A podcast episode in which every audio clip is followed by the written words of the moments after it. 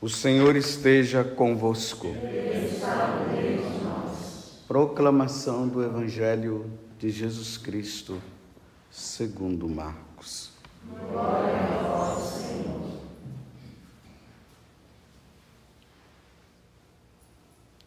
Naquele tempo, Jesus e seus discípulos chegaram a Betsaida. Algumas pessoas trouxeram-lhe um cego e pediram a Jesus que tocasse nele. Jesus pegou o cego pela mão, levou-o para fora do povoado, cuspiu nos olhos dele, pôs as mãos sobre ele e perguntou: Estás vendo alguma coisa? O homem levantou os olhos e disse: Estou vendo os homens eles parecem árvores que andam. Então Jesus voltou a pôr as mãos sobre os olhos dele e ele passou a enxergar claramente. Ficou curado e enxergava todas as coisas com nitidez. Jesus mandou o homem ir para casa e lhe disse: Não entres no povoado. Palavra da salvação. Glória Senhor.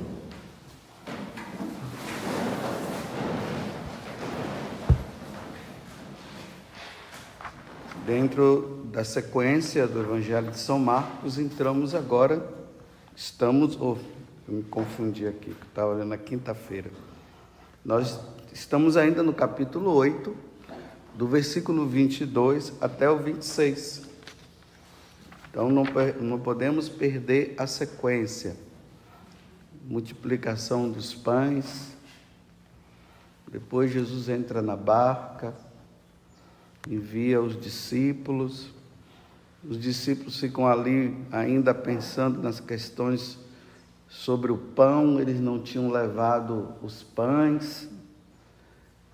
E aí Jesus disse: Olha, cuidado com o fermento dos fariseus e de Herodes. E ontem eu falei para vocês, né? O, o, fermento de Herodes, o adultério e tantas outras coisas. O fermento, no caso dos fariseus, que trocavam, mudavam os mandamentos da lei de Deus. Então Jesus estava percebendo ainda que os discípulos eles estavam ainda com essas coisinhas entre eles. Então cuidado, hein? Cuidado com o fermento desses homens. Vocês não podem viver dessa forma, não. Aí eles, não entendendo, né, e tentando se enganar, estavam pensando que Jesus estava falando de pão. E Jesus não estava falando de pão, estava falando do fermento dos fariseus, que eram ruins, que eles não podiam viver daquela forma. Aí agora eles vão e se deparam com essa cidade de Betsaida Recordemos que a cidade de Betsaida é aquela cidade que Jesus amaldiçoou. Está lá no capítulo 21 do Evangelho de São Mateus. Acho que é o versículo é o 11. Ele vai dizer o seguinte: Ai de ti, Corozaim, e ai de ti, Betsaida. Porque se os milagres que foram, foram feitos aí vocês deveriam entrar num processo de arrependimento tão grande que vocês deveriam estar usando até silício, silício como penitência. É necessidade que trazem esse cego. Essa passagem do Evangelho, ela só se encontra no Evangelho de São Marcos, o que, tá, o que foi lido hoje, o que foi proclamado agora. Só tem no Evangelho de São Marcos trazem um cego. Percebam que esse cego não é de nascença. Porque se ele disse que ele estava vendo homens como árvore, então significa que ele sabia o que era um homem que era árvore. Sabia definir uma coisa da outra. Então aqueles homens que levam, algumas pessoas trouxeram um cego da cidade de Betsaida. Então veja o que, é que Jesus faz tira ele da cidade. Por que, Jesus não fez o milagre logo lá? Porque eles estavam em Betsaida. Cidade pagando, queria saber de Deus, embora aqueles homens tenham levado, mas eram, não eram homens, homens de fé. Então Jesus leva ele, traz, tira da cidade, faz a cura. E depois Jesus faz aquela pergunta para eles: e aí, meu amigo, você está vendo aí alguma coisa? Ah, não, estou vendo sim, estou vendo homens, mas parece árvores ainda. Por que, que Jesus não curou aquele homem logo de uma vez? Porque geralmente Jesus cura assim, pã. Ah, o poder de Deus estava agora ficando fraco. Então tira, cura o homem pela metade e depois faz a pergunta. Aí o homem, ele diz assim: Olha, eu estou vendo homens ainda como árvores. Eu estou vendo, mas ainda estou vendo homens como árvores. Eu ainda não estou vendo a coisa claramente como deveria ver. Aí Jesus vai lá e cura e diz: E agora? Agora eu vejo com nitidez eu vejo tudo de forma clara. E aí Jesus, agora que ele está curado, diz assim: não volta para Betsaida não. Vai para tua casa. Né? Porque voltar para Betsaida, cidade corrompida, pode ser que ele se corrompa de novo, né? Então é melhor não ir para lá. O que é que isso pode trazer para nós? A nossa vida espiritual, ela passa por fases. Existem momentos que nós ainda não enxergamos as coisas com toda clareza. Tem outros que estão vendo com clareza e tem outros que não. Ele só vai ver com clareza se ele permanecer numa vida de oração, numa vida com Deus. Lembre-se aqui que quando se fala que nós católicos precisamos ter uma vida de oração, não pense que vida de oração é só ficar diante do Santíssimo ajoelhado ou rezando o seu terço. Vida de oração é uma vida completa, é uma vida de estudo das coisas da igreja, é uma, é uma vida de estudo da vida dos santos, é saber como é que é a igreja, o que é a igreja, que igreja é essa que nós vivemos, é o estudo do catecismo. Isso dá clareza.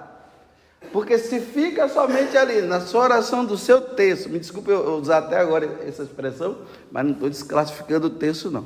Fica só no tercinho. Pai nosso Ave Maria e glória ao Pai.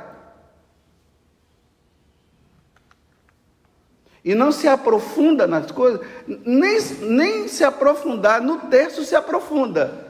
Não sabe o que é terço, sabe o que é rezar o Pai Nosso, Ave Maria, fica ali, aí contempla algumas coisas e fica pedindo, me dê isso, me dê isso, me dê isso, me dê isso, me dê. E quando Deus não dá, fica com raiva porque não deu, porque rezou e Deus não deu.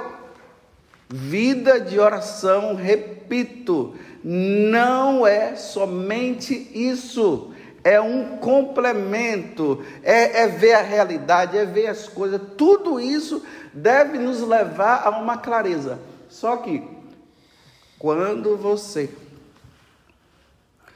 começa a ter clareza, meu filho, coloque as suas costas, porque vão bater em você. Aí vai apanhar. Aí você vai ser provado.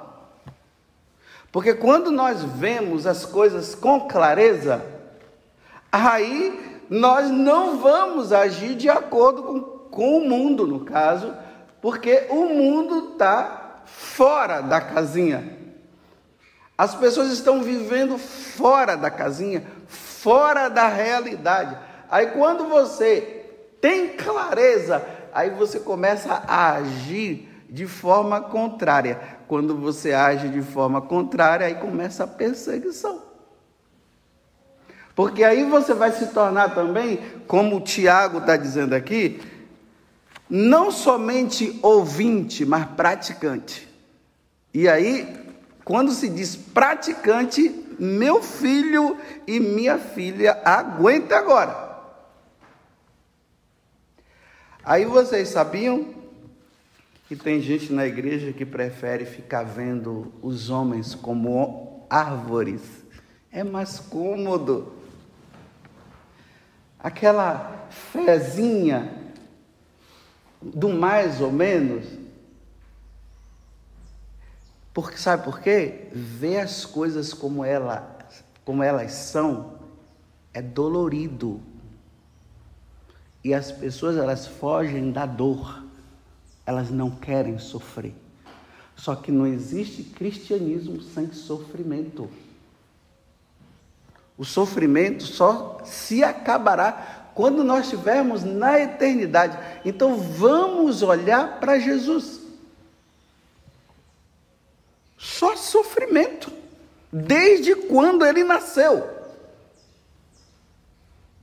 José já ficou desconfiado antes dele nascer, desde quando ele foi concebido. José já ficou desconfiado, achando que Nossa Senhora tinha traído ele. Aí Herodes quis matar. Eles tiveram que fugir para o Egito. Simeão já falou: Olha, vou te dizer uma coisa, viu, nossa, viu Maria? Uma espada vai transpassar seu coração, viu? Sabe por quê? Porque esse menino aí vai ser sinal de contradição. E ele é um sinal de contradição nesse mundo. Porque Jesus não, não se une ao mundo, não se conecta não se conecta ao mundo. E aí tem que apanhar. E aí vocês estão vendo os fariseus atrás dele querendo procurar um momento para encontrar um erro nele para depois matar. E depois ele acaba matando. Então, o cristão que quer viver uma vida numa boa, de um segmento de Jesus sem a cruz, ele vai ficar sempre vendo e querendo ver o mundo como árvores. É melhor ficar assim. Só, meus irmãos, que aqui não é o caminho e dificilmente a pessoa vai crescer na vida espiritual e ela está colocando até em perigo a salvação dela. Sabe por quê? Não é preferível viver de mentira do que viver na verdade? Não é melhor dizer que eu, eu sou de Deus e tudo, mas eu minto. Na hora da realidade ali, na hora do vamos ver, eu invento uma mentira. Recentemente eu falei para uma pessoa, eu disse, olha, me desculpe, você mente, você é uma mentirosa essa pessoa. Ficou meio assim, você está me julgando? Não, não estou julgando, é que você é. Não estou julgando, não, estou falando a partir da realidade. Você mente, você já mentiu para mim nessa situação, já mentiu nessa situação, já mentiu nessa, e você mente. Por que, que eu falei? Não falei para detonar a pessoa, não, eu falei para ela, para essa pessoa tomar consciência. Aí espero que agora, na hora que ela for mentir, ela chegue à conclusão: realmente eu sou uma mentirosa. Ou muda de vida ou continua na mentira. É não querer enfrentar a realidade como é. Eu prefiro me esconder dentro de um mundo, dizer que eu sou de Deus e viver de mentira. Só que quem é o pai da mentira? Às vezes eu pergunto para os meninos, os adolescentes: Ah, eu menti para meu pai, menti para minha mãe. Eu digo: Quem é o pai da mentira? Aí fica ali, né? Aí fala, Satanás. Satanás. Fala assim bem rápido, né? Porque parece que falar o nome diabo ou satanás dá problema, né? Então, não encara, eu digo, não, diga, como é que é o nome? Satanás, é, é diabo, né? É diabo. Então encara, é o diabo. Não fica. Não, tá vendo? Mais uma vez eu estou dizendo que não quer encarar a realidade. E aí eu digo assim: quem é o pai da mentira? O diabo. Quem foi que disse? Jesus. Então você é filho do diabo? Não, não sou não. Oh, não é? Você está mentindo. Vive da mentira. E você não quer. E agora, quando eu pergunto, você é filho do diabo? Você disse que não é? Se Jesus disse que o pai da mentira é o diabo, Você é filho do diabo. Encarar essa realidade. Então, para você se tornar filho de Deus, você tem que andar na verdade. Andar na verdade custa. É duro andar na verdade. É melhor eu ver o mundo como árvores e não com nitidez. Porque na hora que se encara a verdade, prepara o lombo. E o mundo está querendo, e pode ver, o mundo está assim, querendo viver na mentira. É preferível ver o casamento, né? Como árvores Casamento, sacramento do matrimônio é quando você vai lá diante do sacerdote e assume o compromisso diante de Deus, você faz o juramento, e isso é sacramento do matrimônio. Não, eu, tenho, eu digo que eu tenho fé e quero viver vendo como árvore. E como é que vive com árvore? Você é casado? Ah, sou, eu sou casado.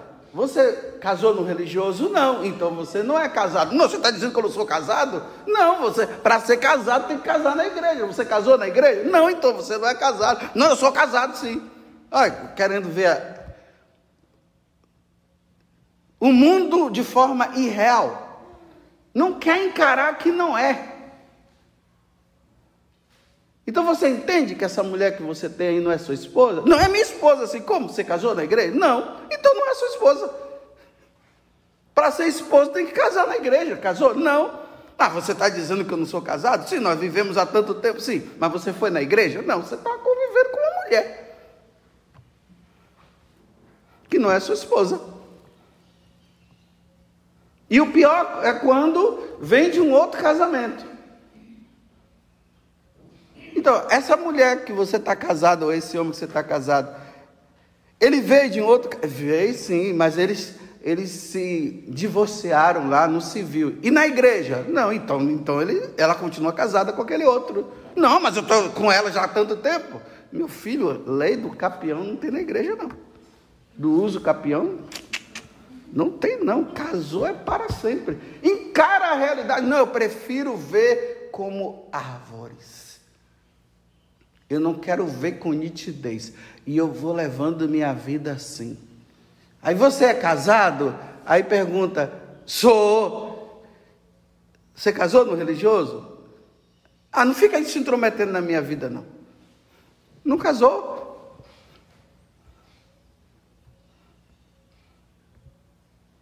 Ah, mas o, o, aí eu pedi uma bênção, o padre deu, deu uma bênção.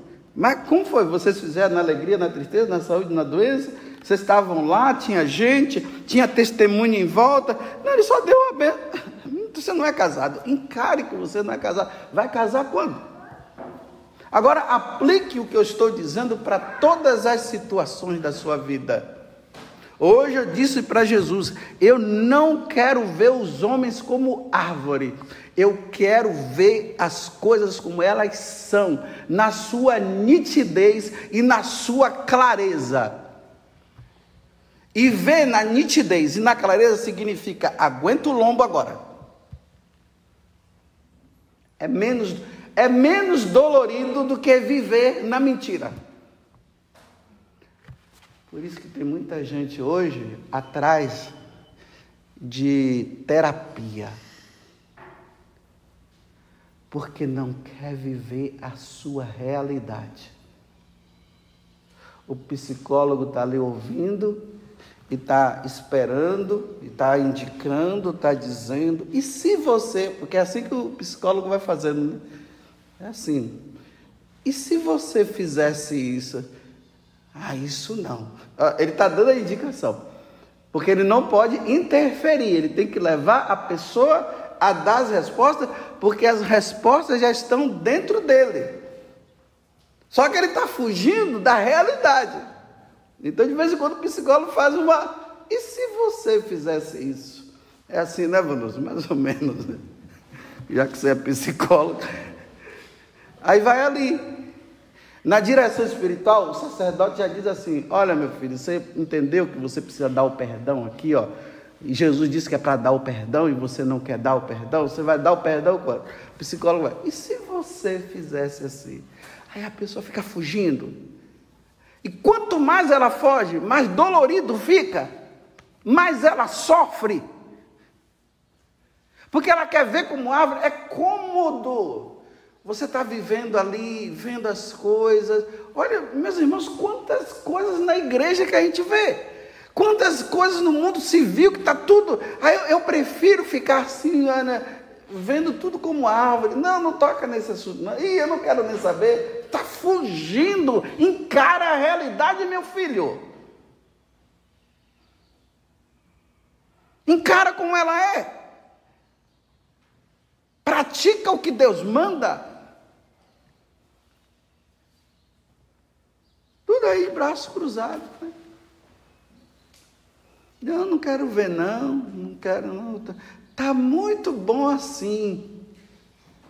Essa adoração, esse estudo da palavra, essa, sabe lá o que mais, que não leva a pessoa a encarar as coisas, ver as coisas com clareza, é fugir. Eu vou rezar. E essa oração que, que nunca enxerga, nunca coloca na prática, é melhor rezar. Encara a pessoa. Olha Santo Antônio lá em, em, em Pádua,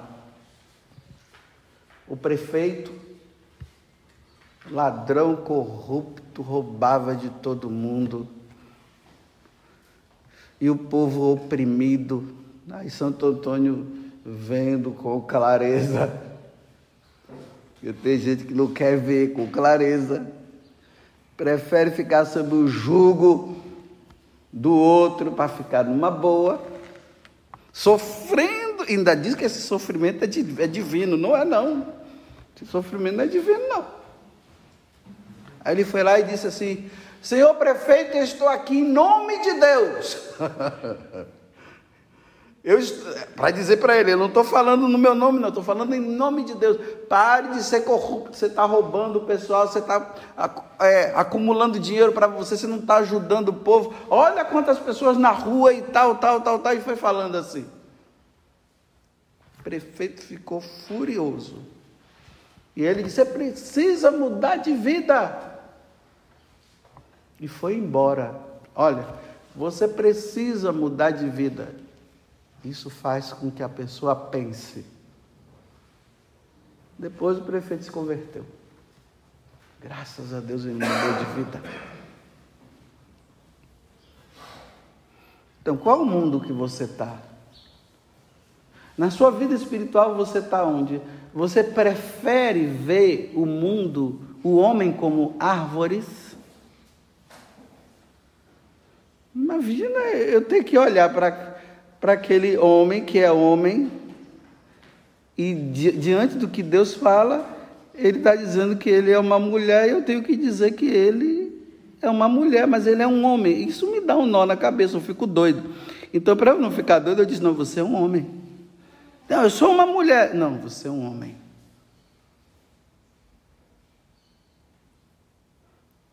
Você menstrua? Não, então você não é homem. Ou então você, se você não menstrua, então você é homem. Pega logo aqui. Porque o que eu sei agora, até agora, quem menstrua é mulher. Agora, se Deus está fabricando um, um novo tipo de, de homem aí, não sei. Encara a realidade.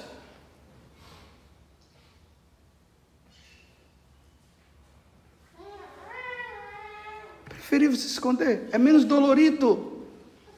Em vez de ver com clareza,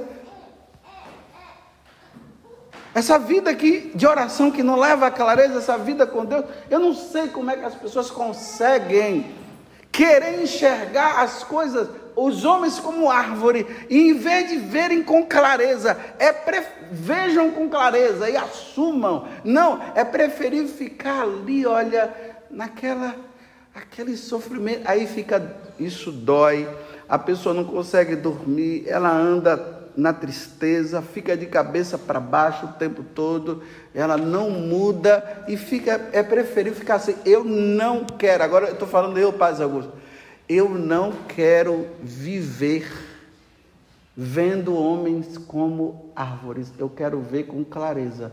Agora aguenta, ver com clareza vai apanhar, pode abater, não tem problema não.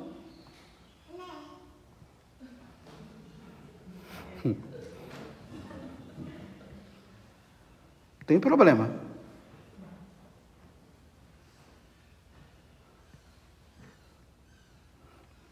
Tá bom. Só para terminar um outro exemplo, né? Aí uma pessoa dizendo assim, olha quando a pessoa não quer encarar a realidade, né? Nossa, mas está muito quente, está um calor. Eu disse, estamos no verão. Está falando óbvio.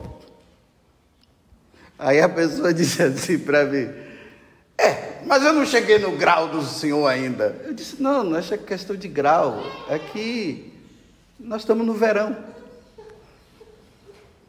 Encara a realidade. Agora, se tivesse no inverno e num calor daqueles picante, aí eu dizer: Nossa, que calor, né? É, porque está no inverno, eu posso falar isso, mas no verão, você espera o quê? No verão frio? Então encara, meu filho, não fica vendo as coisas como árvore, não. Tá calor mesmo, você vai suar. Aí já colocaram até o lenço aqui para enxugar o rosto, vou enxugar, porque eu fico esquecendo todo dia. Aí, tá calor, ó. Ainda mais que eu tô com uma camisa é, por baixo Estou com uma outra camisa de manga comprida por baixo dessa. Aí por baixo dessa tem a batina. Depois da batina tem a, a alva. Depois da alva tem a casula. Você quer que eu sinta o quê? Frio? Aí vem o outro e pergunta para mim: Pai, você está com calor? Você não está com calor, não? Tô. No fundo ele está dizendo assim: por que, que o senhor não tira essa roupa? Você quer que eu fique nu? Nu eu não vou ficar, não. Então eu vou encarar a vida como ela é. Eu preciso usar essa roupa porque essa é a minha roupa. Então tá aí. Pode ser que de vez em quando eu fique aí à vontade. Mas essa é minha roupa. No frio e no calor. No outono e na primavera. É realidade.